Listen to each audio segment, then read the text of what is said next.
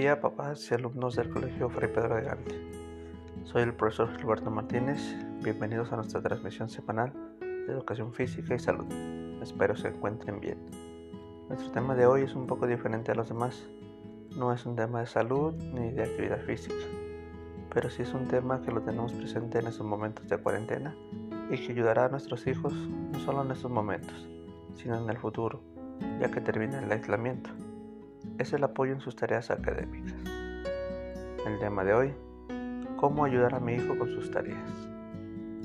Me viene a la mente ahorita en estos momentos eh, los memes que se han generado donde papás y mamás comentan la cantidad de tarea excesiva que han tenido sus hijos, de cuándo terminará esta cuarentena, que no somos maestros, que no sabemos cómo cómo atender estas, esas situaciones, la falta de tolerancia.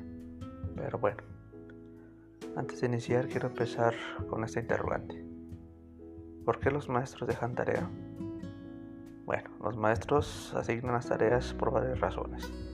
Entre ellas están el repasar y practicar lo que aprendieron en clase, preparar para la clase del día siguiente, Ayudar a utilizar las herramientas digitales mediante la investigación. Crear hábitos de estudio. Enseñarlos a ser independientes, entre otras cosas. El supervisar la tarea mantiene a las familias informadas sobre lo que los niños aprenden y cómo trabajan los maestros y la forma de trabajar en general de la escuela. Ahora bien, ¿cómo ayudo? Los niños necesitan saber que los miembros de la familia se interesan y valoran la tarea, que la tarea es importante y así ellos sentirán que hay buenas razones para hacerla y terminar dichas tareas. Otras formas de ayudar serán fijar una hora para hacer esa tarea. En este caso, ahorita de educación a distancia, pues podemos ayudar a que los niños estén presentes en sus clases virtuales y que tengan todos los medios para que estén a gusto en, en ese espacio. Otro punto será escoger un buen lugar para realizar las tareas. Un lugar cómodo, con buena iluminación, ventilación, mobiliario adecuado, que el niño se sienta a gusto para poder tomar su clase.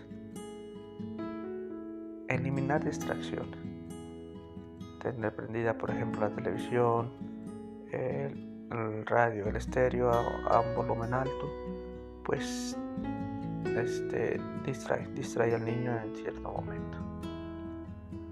Tener a la mano los materiales y los recursos que necesita. Aprovecho para agradecer a aquellos que en mi clase les ofrecieron o les tuvieron a la mano sus globos para poder trabajar esta semana pasada.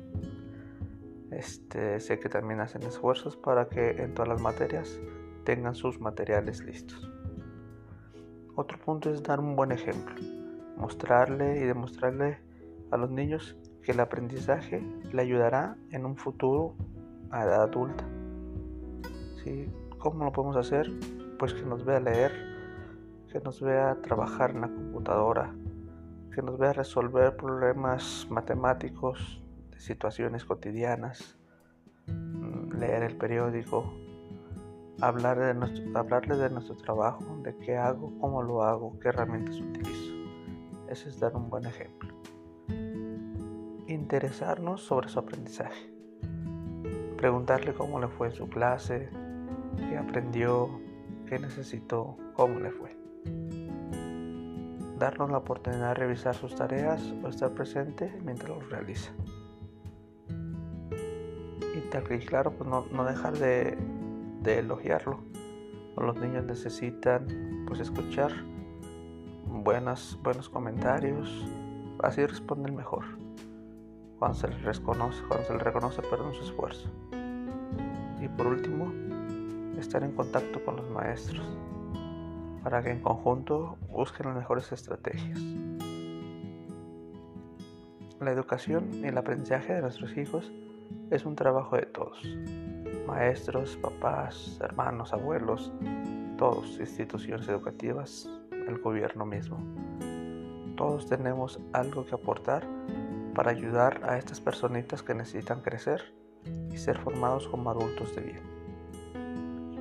Muchas gracias por escucharme y sigan nuestras transmisiones semanales. Nos vemos pronto con un nuevo tema que nos ayudará como familia y como comunidad educativa. Saludos. Y recuerden, manténganse el movimiento.